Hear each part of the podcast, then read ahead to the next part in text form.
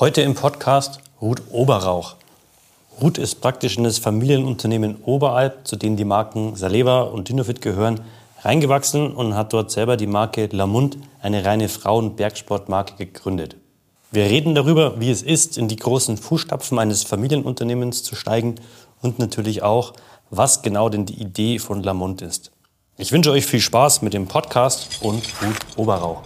Der Bergzeit-Podcast ist dein Podcast für mehr Bergzeit. Ganz egal, ob neben dem Gipfelkreuz oder auf dem Weg ins Büro. Wir wollen die Berge zu dir bringen. Immer und überall.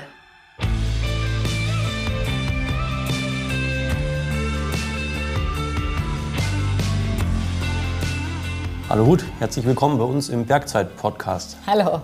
Ruth, du bist ja für uns heute ein eher besonderer Gast, denn so jemand hatten wir im Bergzeit-Podcast eigentlich noch nicht. Du bist jetzt keine außergewöhnlich bekannte Sportlerin oder Athletin, aber trotzdem eine außergewöhnliche Frau. Du bist. Danke.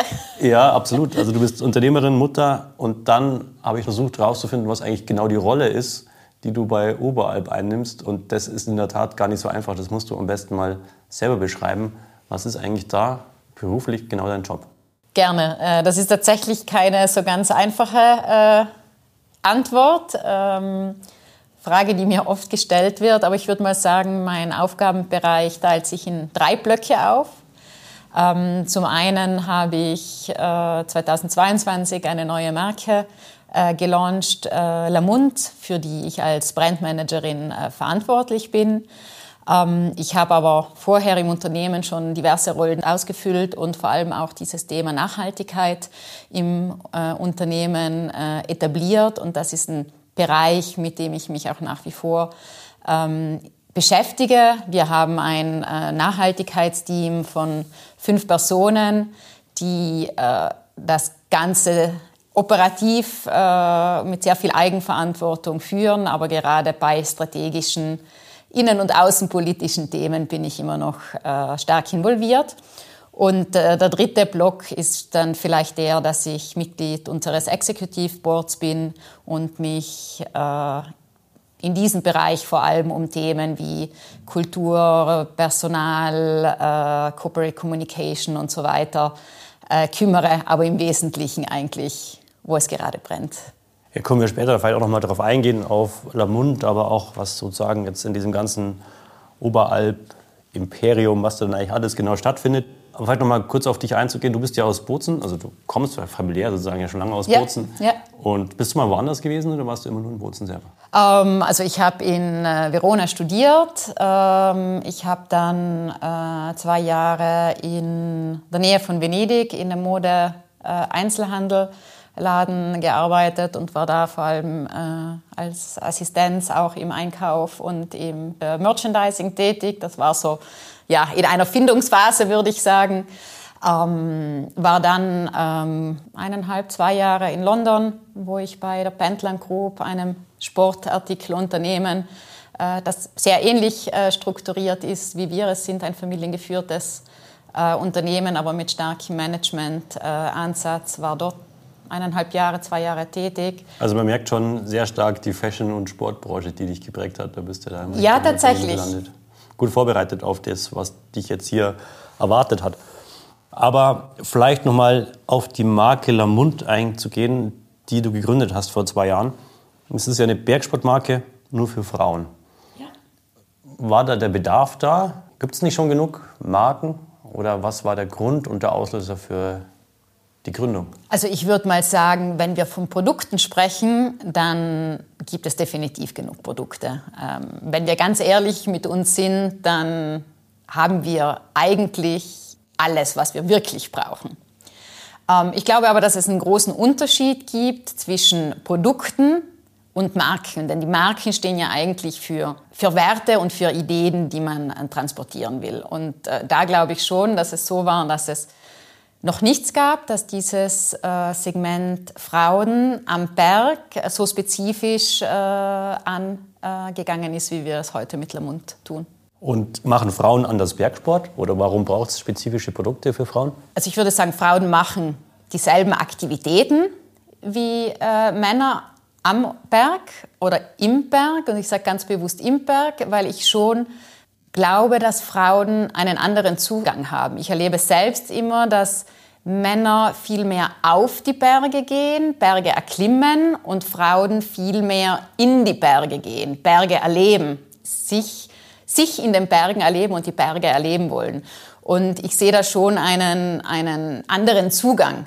Ähm, es geht nicht um die Aktivität äh, an und für sich, die ambitionierter oder weniger ambitioniert sein kann, die mehr Genuss sein kann oder sportlich anspruchsvoller sein kann, aber es ist der Zugang, wo ich den Unterschied sehe. Ist es dann vielleicht auch ein bisschen weniger so wettkampforientiert bei Frauen als bei Männern das der Fall ist? Ähm, ich ich würde sagen, es gibt sehr viele Frauen, die Bergsport auch sehr ambitioniert ähm, betreiben, auch mit äh, dem Anspruch an die persönliche Challenge.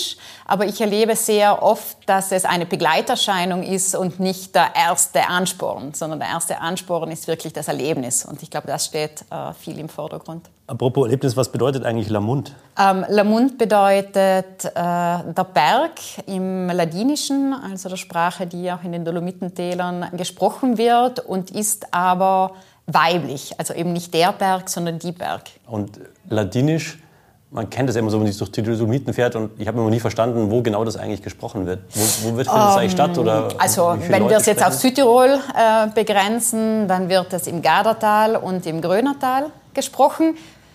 Sind zwei leicht unterschiedliche äh, Nuancen auch der ladinischen Sprache. Also im Gröden klingt das auch ein bisschen anders als im Gardertal.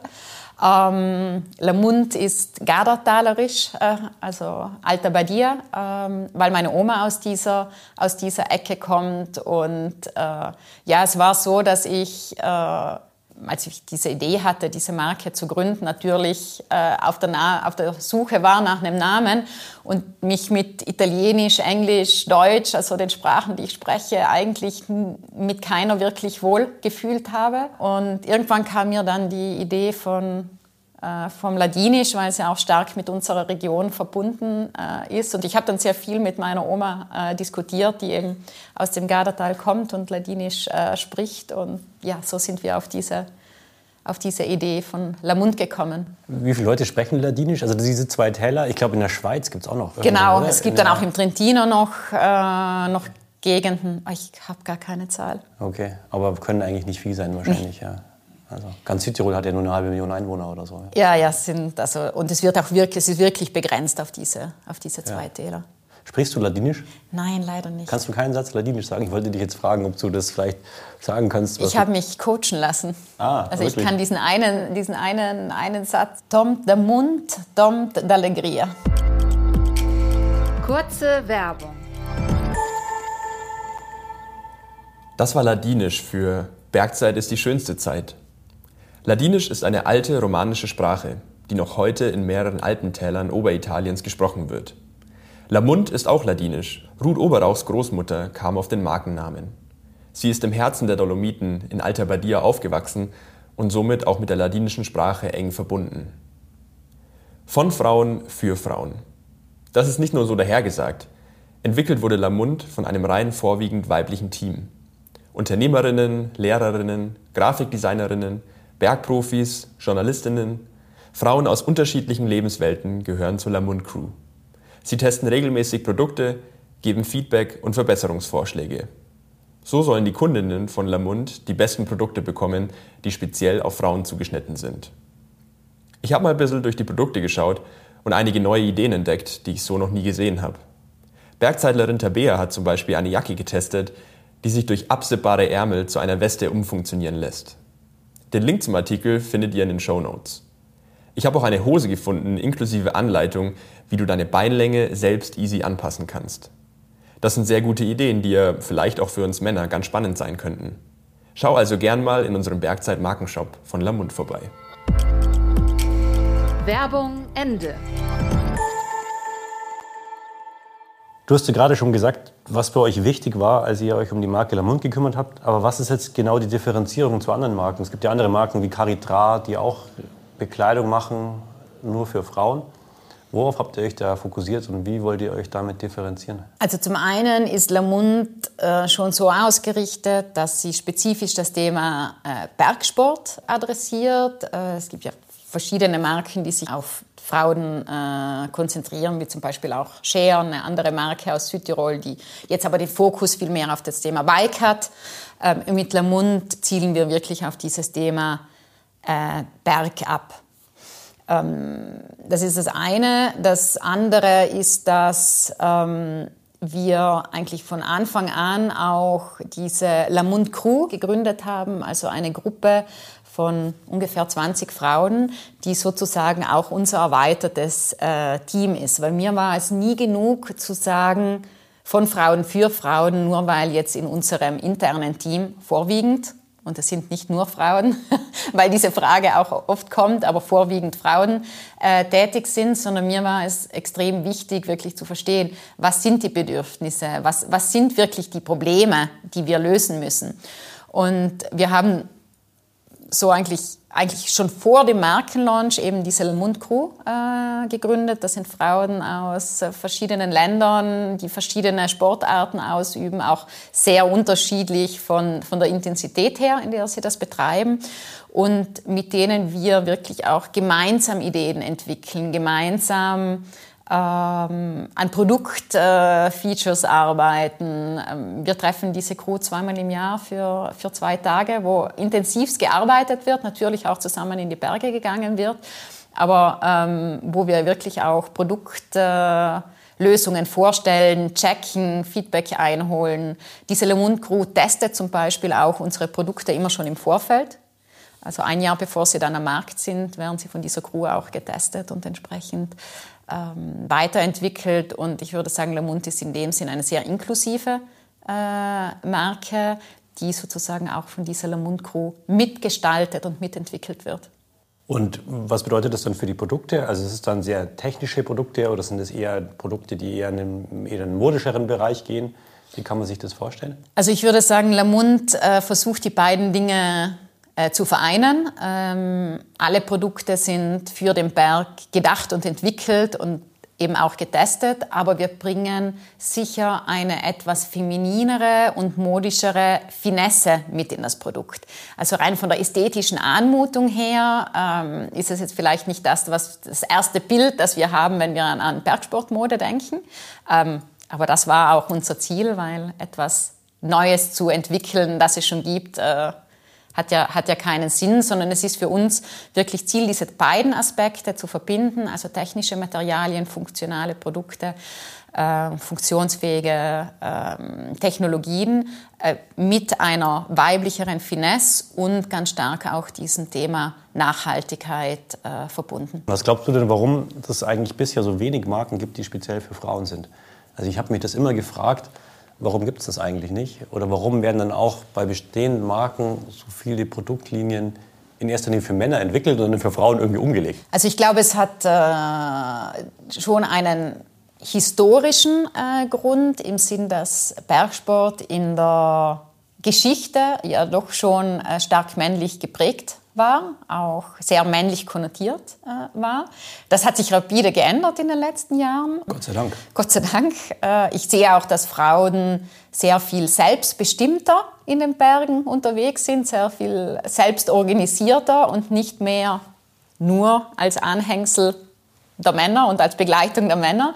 Aber nichtsdestotrotz ist es historisch gesehen, war der Berg äh, ja schon eine, eine Männerdomäne. Ich glaube, es kommt äh, vor allem aus dieser Schiene. Es ist dann ja nicht in allen Branchen so, weil wenn wir die Modebranche anschauen, dann haben wir sehr viel entweder männerspezifische oder frauenspezifische Marken, also beides.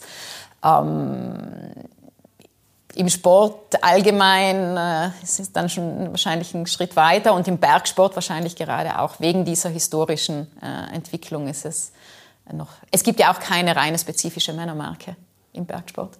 Stimmt eigentlich, ja. Guter Punkt. Aber ich habe schon das Gefühl über viele Jahre, dass eben die Produkte in erster Linie für Männer entwickelt werden. Oder Schuhe war ja auch sowas. Über Jahre irgendwie gab es keine oder wenig Damenleisten, sondern es waren Männerschuhe und dann gab es dann die Damenfarbe dazu. Ja, ja. Aber die, die Schuhe ja, waren für Männer gemacht richtig. und haben dann eigentlich selten ich, gepasst. Ich, ich sehe es auch so, dass ich meine, die ganze Branche in den letzten Jahren massive Schritte ähm, gemacht hat. Man hat ja früher sehr viel auch von diesem Shrink and Pink gesprochen. Also nimm das Männerprodukt, mach es etwas kleiner und etwas pinker.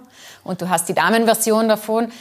gibt es sicher auch noch, aber es hat sich schon die gesamte Branche ähm, sehr entwickelt und äh, ist auch so weit, dass sie damenspezifische Produkte äh, entwickelt und baut. Nichtsdestotrotz ist es ein Unterschied, wenn du ein Produkt für beide Geschlechter denkst oder wenn du eben nur die Bedürfnisse von Frauen in den, im Hinterkopf hast. Und da gibt es schon, äh, ich kann mich erinnern, in einem von diesen aller, allerersten Workshops, die wir mit der Lamont Crew hatten und wirklich versucht haben zu verstehen, was sind denn so die Pain Points da gibt es tatsächlich sehr frauenspezifische Themen. Um dir ein Beispiel zu machen, ein Thema, das sehr stark aufkam, ist, dass äh, der untere Rücken und der Unterleib eigentlich ein Bereich der Frau ist, an dem wir vielleicht sensibler äh, sind als jetzt unsere männlichen Kollegen. Und dass es dafür eigentlich keine Lösung gibt. Weil dann bücke ich mich, dann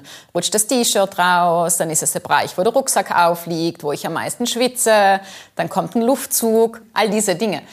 Und ähm, wir haben dann tatsächlich überlegt, okay, was, was heißt das dann aber für uns? Und so haben wir zum Beispiel Hosen entwickelt, die einen höheren Rückenteil haben, der mit Merino-Tencel gefüttert ist und so Dinge. Und auf diese Dinge kommst du vielleicht nicht, wenn du dich nicht so spezifisch und mit dieser Tiefe und Leidenschaft mit einer ganz spezifischen Zielgruppe beschäftigst. Das kann ich mir gut vorstellen, aber es hört sich auch danach an, als wenn das sehr erklärungsbedürftige Produkte sind, weil das ist ja vielleicht nicht auf den ersten Blick zu erkennen. Ähm, das ist tatsächlich so. Ähm, ich würde sagen aus zwei Komponenten. Ähm, zum einen, weil es unter anderem Lösungen sind, die man vielleicht so noch nicht kennt und deswegen neu sind und alles Neue muss erklärt werden.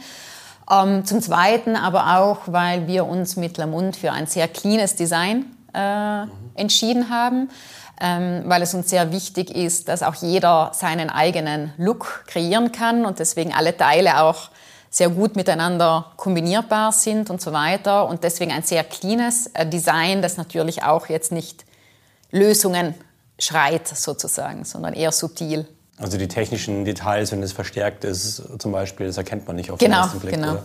Aber es ist dann doch auch ein bisschen weniger saisonunabhängiger, weil die Farben neutraler sind vielleicht auch, kann man das so sagen? Weil dass man sagt jetzt nicht, eine Farbe, eine Saison ist diese Farbe in, nächstes Jahr ist diese Farbe in, kann man das schon auch sagen? Ähm, ja, wir haben ganz klar Farben, die äh, durch die Saisonen äh, sich durchziehen ziehen und sozusagen auch das bindende Element zwischen den verschiedenen äh, Saisonen sind. Das sind unsere Blautöne, ja auch graulastige äh, Blautöne, ähm, die, die sozusagen die Basis sind und um die herum wir dann unsere Farbpalette ähm, bauen. Ähm, und diese Blautöne sind aber das verbindende Element und die es auch ermöglichen, dass ich die verschiedenen Farben dann leicht miteinander kombinieren kann. Wie glaubst du denn, ist so die weitere Entwicklung? Also ihr habt jetzt eine oder du hast jetzt eine Frauenmarke gegründet, von dem her ist klar, wie ihr das seht, aber es gibt ja noch eine andere Bewegung, dass es auch viele so geschlechtsneutrale Produkte Absolut. gibt und so weiter. Das Ja. ist ja ein zweiter Trend, der sehr stark aus dem Modebereich auch kennt. Wie siehst du das? Ja, ähm, ich finde das total spannend, weil es gerade in dem, in dem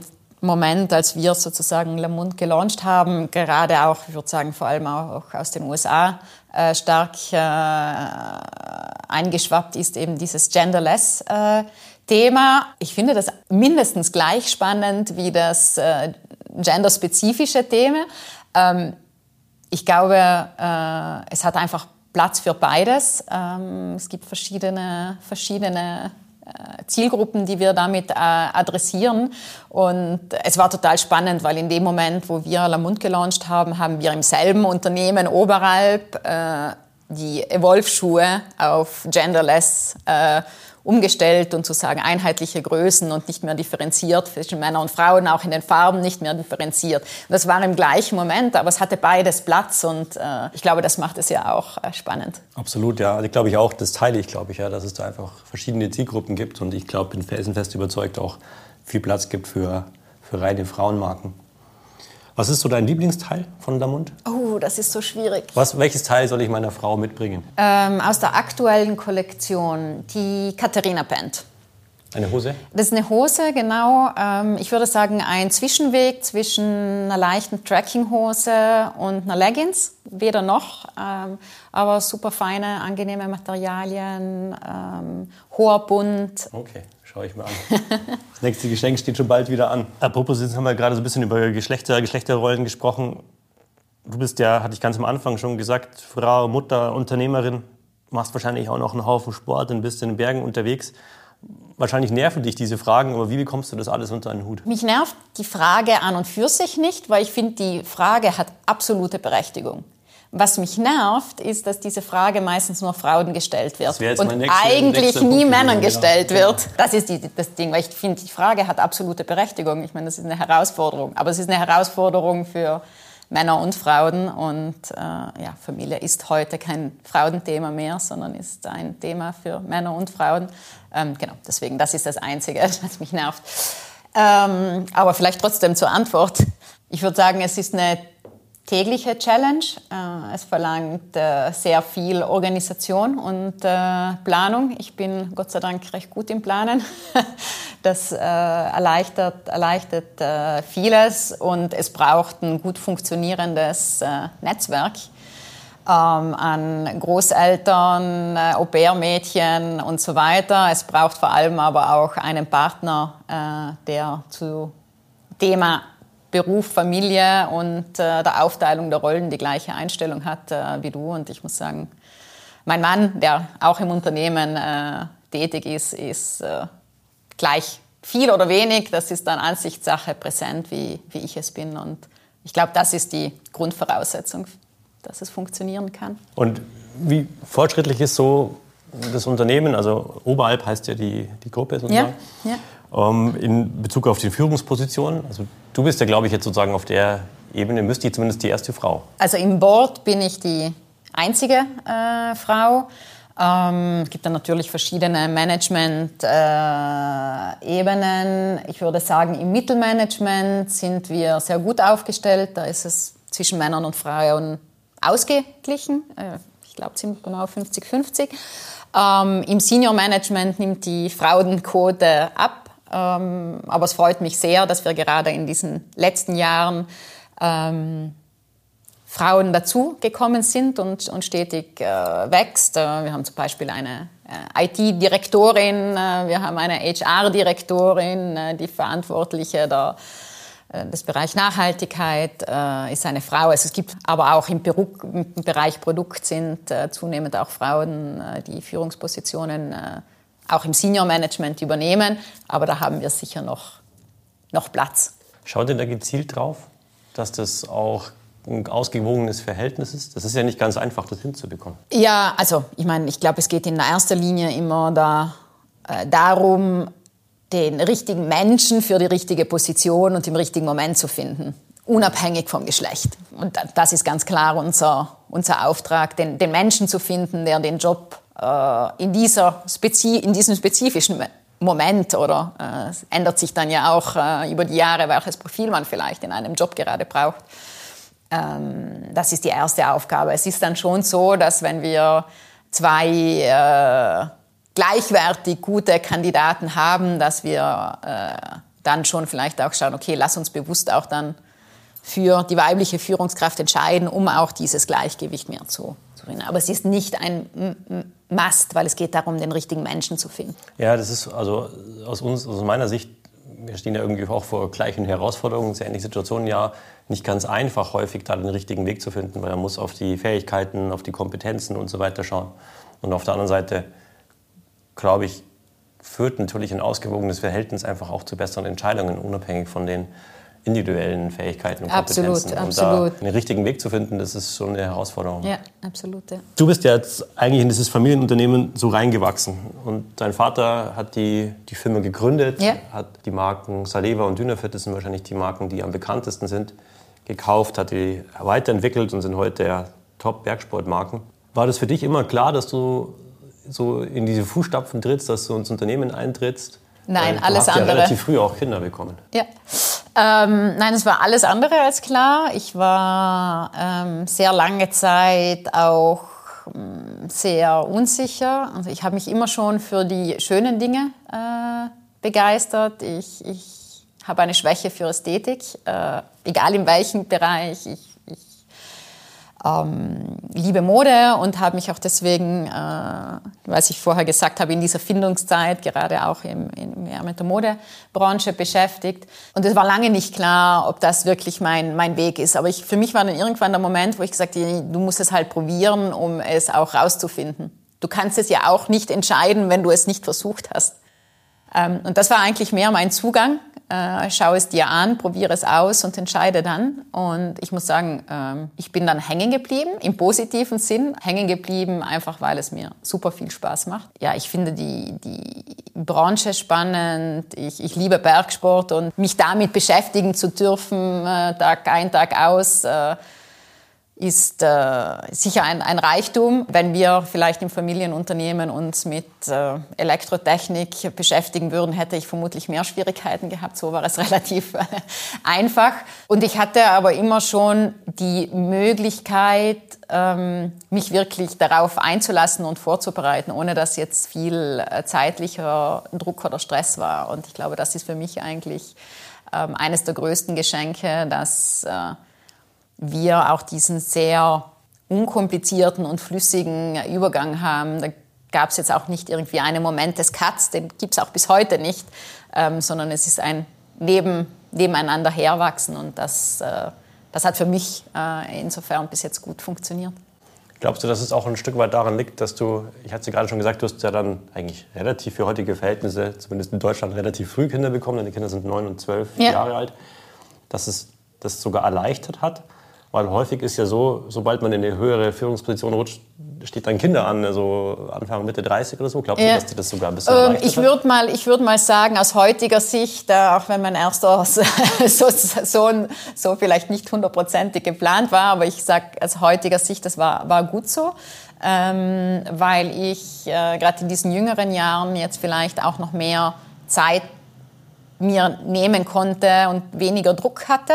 Ich muss sagen, ich habe auch äh, bei meinen zwei Söhnen zwei sehr unterschiedliche Modelle ähm, versucht, im Sinn, wie ich mit diesem Thema Familie und trotzdem auch dem Ehrgeiz, äh, mich zu beweisen, äh, wie ich das handle. Ich habe bei meinem ersten Sohn nach vier Monaten wieder angefangen zu arbeiten und war da sehr zielstrebig und habe mich dann aber selbst äh, dabei ertappt, dass ich eigentlich ständig unzufrieden war, weil wenn ich bei der Arbeit war, hatte ich schlechtes Gewissen, dass ich doch schon so früh wieder bei der Arbeit bin und nicht zu Hause. Und wenn ich zu Hause war, hatte ich aber das Gefühl, ich kriege im Job nichts weiter und habe dann bei meinem zweiten Sohn eigentlich eine komplett andere Entscheidung getroffen, habe dann wirklich äh, zwei Jahre komplett ist jetzt übertrieben, aber aus allen operativen Dingen komplett rausgegangen. Habe dann in diesen zwei Jahren, weil ich bin leider nicht so wirklich dafür gemacht, zu Hause zu sein, in diesen zwei Jahren meinen Master äh, gemacht und habe die Zeit so genutzt. Und ich kann heute nicht sagen, welche die bessere Erfahrung war, aber es hat mir geholfen, dann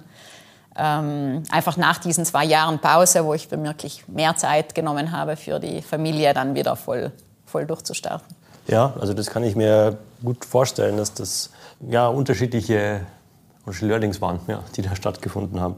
Jetzt kenne ich deinen Vater ganz gut. Ja.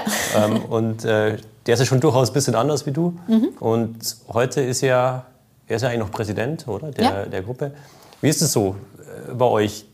Du hast ja sicherlich manchmal einen anderen Weg, den du einschlägst. Lässt du dich da machen oder seid ihr in einer Diskussion oder wie kann man sich das vorstellen? Also ich glaube, es hat sich in den letzten Jahren immer mehr herauskristallisiert eigentlich sehr spontan und ohne, dass wir das irgendwie definieren mussten auf Papier, für welche Bereiche, in welchen Bereichen einfach ich äh, Entscheidungen treffe. Und ich muss sagen, er ist da schon auch sehr großzügig zu äh, sagen, betrifft die Zukunft, entscheidest letztlich du. Aber auch sehr klar sich herauskristallisiert, wo wir als Unternehmen und ich als Person einfach extrem von seiner Erfahrung und Expertise profitieren kann. Und was dann hingegen Entscheidungen äh, sind, äh, ja, wo, wo es absolut passt, wenn er sie trifft. Natürlich gibt es beim einen oder anderen Thema mal eine Meinungsverschiedenheit, aber ähm, ja, ich muss wirklich sagen, ich, ich ich bewundere ihn auch dafür, wie, wie gut er im Loslassen ist. Mir persönlich manchmal fast eine Spur zu schnell im Loslassen. Aber wir haben hier ähm, wirklich einen sehr, einen sehr guten Weg des Neben- und Miteinanders. Also ich würde sagen, es gibt definitiv Themen, wo es ein Nebeneinander ist, im Sinn, dass es klar ist, das ist mein, mein Ding, da grätscht da auch nicht äh, rein. Und andere Dinge, wo wir ein sehr gutes Nebeneinander haben, wo es einfach diesen Austausch äh, gibt und äh, diese Diskussion gibt. Gibt es denn auch mal Streit oder wie macht ihr das aus? Weil dein, Mann ist ja auch in führenden Positionen im Unternehmen. Ja. Wie, tragt ihr das auch manchmal zu Hause aus? Wie kann man sich das vorstellen? Oder ist, schafft ihr das, das ganz gut zu trennen? Ähm, also ich würde sagen, mit meinem Vater besser äh, die Trennung. Äh, der ist auch ganz klar zu Hause Papi und im Unternehmen Heiner. Ähm, das ist sehr, sehr strikt in der, in der Trennung. Mit meinem Mann ist es sehr phasenweise. Es gab Zeiten, wo wir sehr gut waren in der, in der Trennung. Ähm, von den beiden Bereichen. Ähm, wenn es natürlich sehr herausfordernde Zeiten sind oder spannende oder emotionale äh, Momente, dann ist es schwieriger. Ähm, aber ich glaube nicht, dass ich mehr mit nach Hause nehme als andere. Äh, ich denke mal, wenn du, wenn dich was beschäftigt, du einen intensiven Tag hast oder irgendwie, ne, dann nimmst du das ja auch mit nach Hause und lädst das vielleicht auch mal bei deiner Frau ab oder diskutierst das mit ihr. Ähm, so ist es bei uns auch. Nur der Unterschied ist, dass der andere natürlich sofort anfängt mitzudenken und zu überlegen, okay, welchen Impact hat das jetzt auf mich und auf meinen Bereich und so weiter. Das ist der Unterschied. Ähm, aber ich glaube, wir verbringen äh, einen Großteil unserer Zeit, äh, unseres Tages in der Arbeit und entsprechend ist es auch normal, dass man dann was mit nach Hause nimmt. Absolut, ja. Also ich glaube, das ist schon natürlich das Besondere dann bei den Familienunternehmen, wenn dann die Familie alle gleichen Unternehmen arbeitet. Aber ähm, das zu trennen, glaube ich, oder das dann auch gut zu machen und einen richtigen Weg zu finden, ist wichtig, ja. dass man das schafft. Deine dritte Rolle, hattest du ja ganz vorher gesagt, ist sich auch um das Thema Nachhaltigkeit zu kümmern ja. für die ganze Gruppe. Also ja. ein großes Team mit fünf Leuten ist dann wahrscheinlich deswegen auch nicht mehr so operativ mit drin. Ähm, aber was mich interessiert hat, weil wir haben gerade eine Umfrage gestartet oder haben die Ergebnisse von der Umfrage über unser Reuse, also unser Second-Hand-Business. Und da ist rausgekommen, dass deutlich mehr Frauen Second-Hand kaufen als Männer. Ist das grundsätzlich ein Thema? Glaubst du, dass das Thema Nachhaltigkeit ein eher äh, weiblicheres Thema ist als oder ist das, glaubst du, eher eine Momentaufnahme auf das Thema Secondhand bezogen? Ich glaube, es ist vor allem ein Thema der jüngeren Generationen, mehr als der Geschlechter. Äh, ich glaube, gerade bei diesem Thema äh, Secondhand kann ich das äh, sehr gut nachvollziehen, dass es, weil es auch eine Frage nicht des Stils, mir fehlt gerade das richtige Wort, sondern des der Haltung, der Haltung, der Haltung ja, ist. Ja. Und ich glaube, dass äh, Frauen ähm, Haltung ähm, vielleicht eher über solche Dinge wie Bekleidung, Accessoires äh, und so ausdrücken als Männer.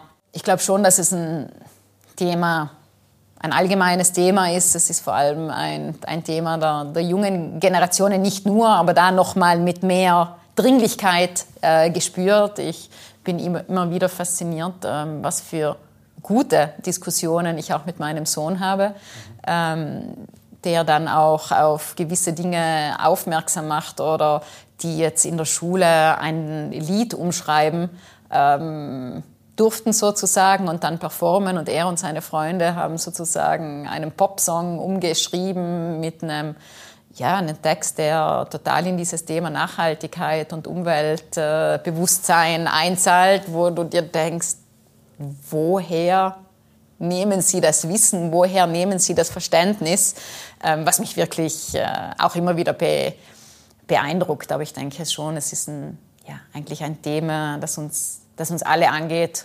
Und ich erlebe es jetzt wenig, weniger so, dass es mehr bei Frauen verankert ist als bei Männern. Wie ist es bei Lamont? Achtet ihr da sehr stark auf Produktion zum Beispiel eher in, in, Europa oder wie geht ihr da vor? Wie ist da eure Denkweise? Ähm, also das Thema ist sicher von Anfang an ein ja, extrem wichtiger Bestandteil unserer, unserer DNA.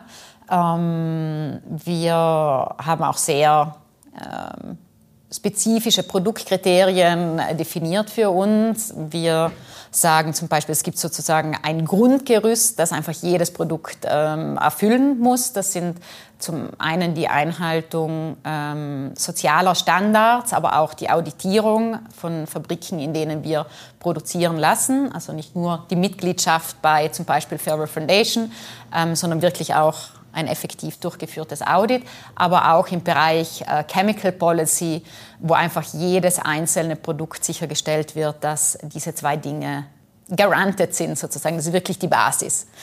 Ähm, zusätzlich ist dann eigentlich der Anspruch an jedes Produkt von Lamont, dass mindestens ein weiteres Kriterium erfüllt wird, zum Beispiel recycelte Materialien, BFC-freie, ähm, water durable äh, Beschichtung, ähm, ähm, zirkuläre äh, Ansätze, äh, natürliche Materialien.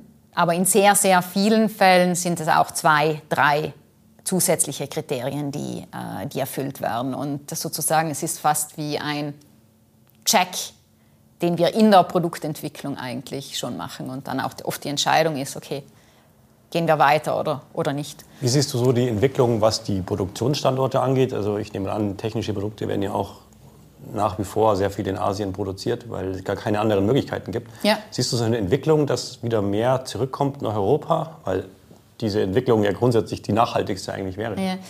Bin ich nicht ganz d'accord mit dir, äh, dass es die nachhaltigste äh, wäre. Ich komme gerade auch aus einer äh, zweiwöchigen Asienreise retour, wo ich auch bei unseren Lieferanten war und zum einen, ähm, ja, du hast recht, es gibt für verschiedene Produkttypologien verschiedene Kompetenzzentren, sowohl in der Entwicklung als auch in der Produktion.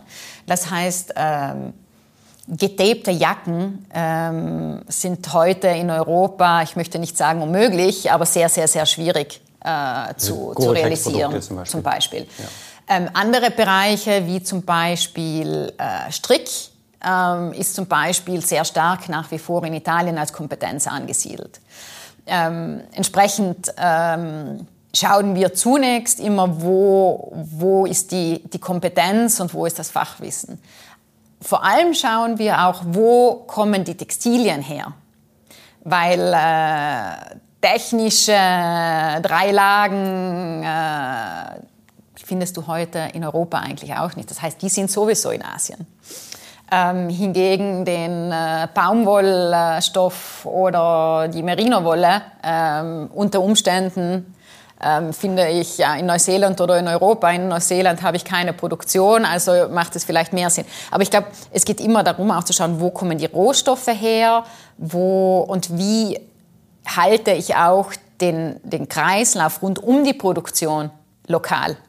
Ich meine, das äh, schlechteste Beispiel ist äh, Garn aus Asien in Europa gewebt, in Asien äh, vernäht, äh, in Europa verkauft. Hm?